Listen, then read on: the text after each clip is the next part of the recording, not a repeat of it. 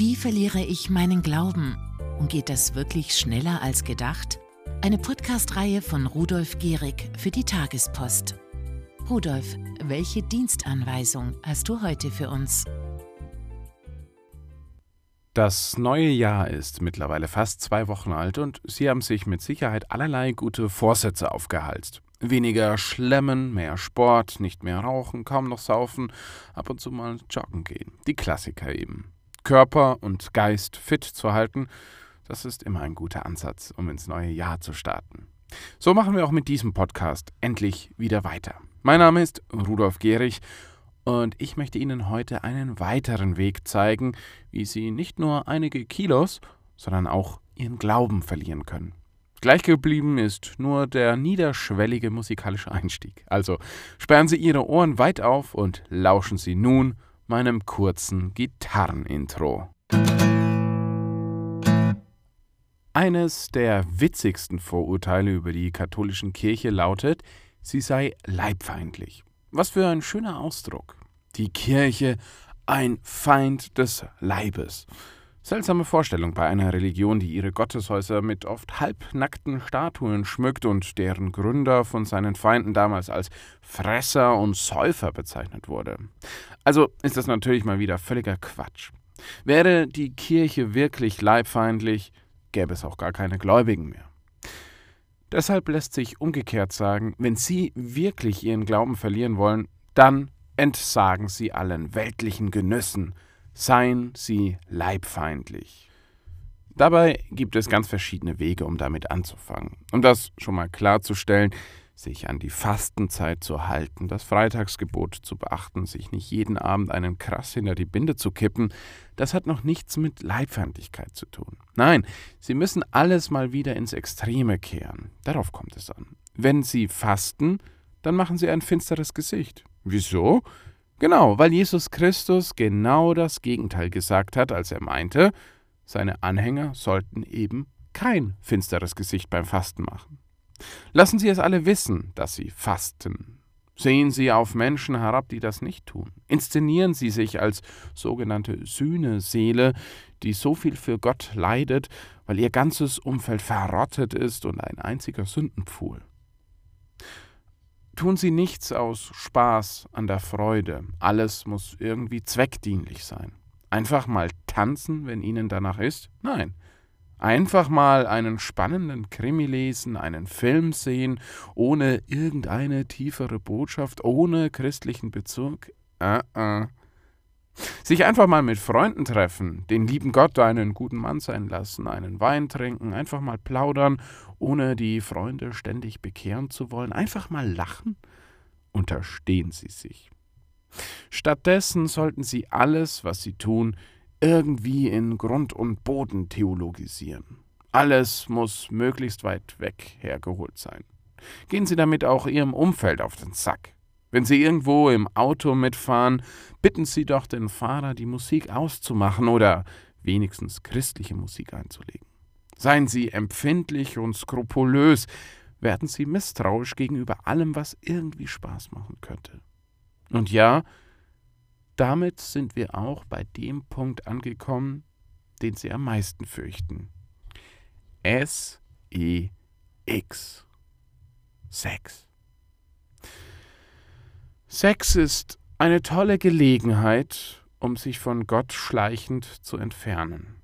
Klar, wenn Sie Sex wie eine Ware behandeln und, um das altmodische Wort mal wieder zu benutzen, einfach besinnungslos herumhuren, bringen Sie nicht nur Ihr Seelenheil in Gefahr, das ist völlig klar, aber das ist in dieser Folge nicht das Thema. Nein, Sie können Ihre Beziehung zu Gott auch in Gefahr bringen, wenn Sie völlig verkrampft und prüde an das Thema rangehen. Haben Sie schon einmal das Wort Penis gesagt, ohne rot anzulaufen? Oder, und das betrifft nun eher mich, ohne dabei loszukichern?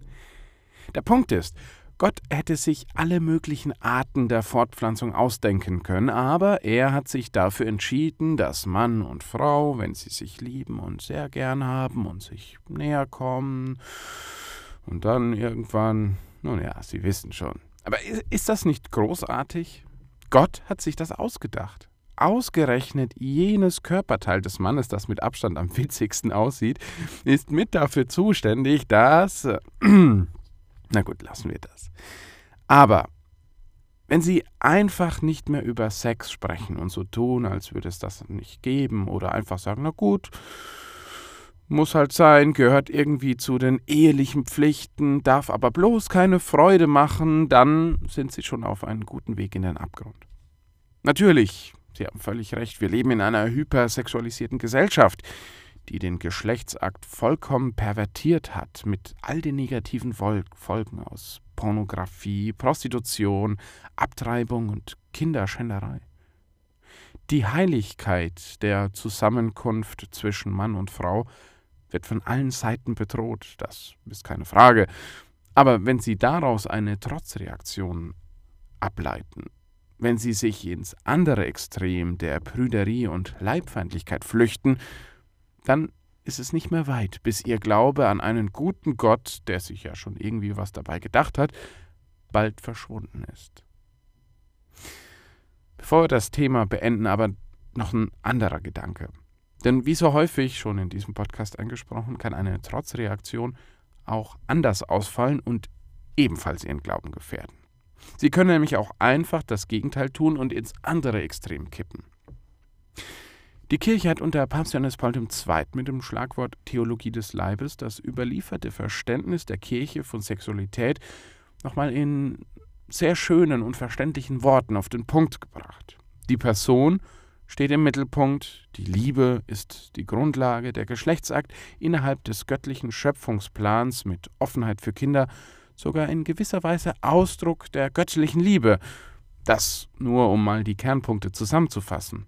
Das ist wunderschön. Aber auch hier können Sie, wenn Sie es darauf anlegen, völlig übertreiben. Statt überhaupt nicht über Sex zu reden, können Sie auch ständig über Sex reden. Liebe labern statt Liebe leben, würde ich das nennen. Sie können alles zu Tode theologisieren, können Bücher lesen oder schreiben, in denen sie in schwulstigen Worten den sexuellen Vorgang auf eine theologische Ebene heben, bei der Gott seine möglicherweise nicht vorhandenen Augenbrauen hochzieht. Sie können sich leicht in ihrer zusammengebastelten erotischen Theologie auch vollkommen verlieren, wenn sie dadurch versuchen, nur ihre eigenen unkeuschen Gedanken zu rechtfertigen. Glauben Sie mir, es gibt zahlreiche Beispiele von theologischen Machwerken, die letztlich sogar die Feier der Eucharistie mit dem Geschlechtsakt gleichsetzen und die Wandlung des Brotes mit dem Höhepunkt beim Sex. Ja, manche Kirchenmänner schreiben sogar Bücher, in denen sie vorgeblich aus pastoralem Anliegen, nämlich um Jugendlichen das Schöne an der Beziehung zu Gott näher zu bringen, davon sprechen, dass eine Gotteserfahrung wie ein Orgasmus sei und dann erotische Begegnungen mit Christus schildern, um was auch immer zu erklären. Das ist nicht nur ekelhaft, das ist auch blasphemisch. Und wenn Sie Gott loswerden wollen aus Ihrem Leben, ist Blasphemie und Unkeuschheit immer ein guter Anfang.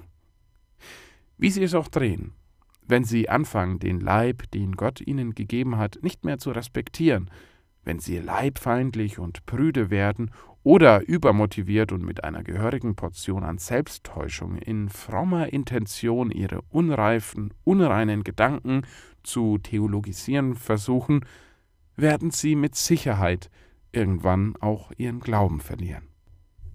Gute Aussichten, oder nicht? Aber letztlich ist das auch der Grund dieses Podcasts. Dies war mein 25. Ratschlag an Sie, wie Sie Ihren Glauben verlieren können. Wie immer gilt, bitte nicht zu Hause nachmachen.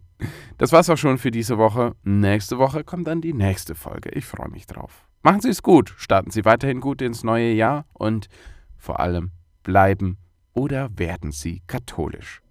Ihr Rudolf Gehrig.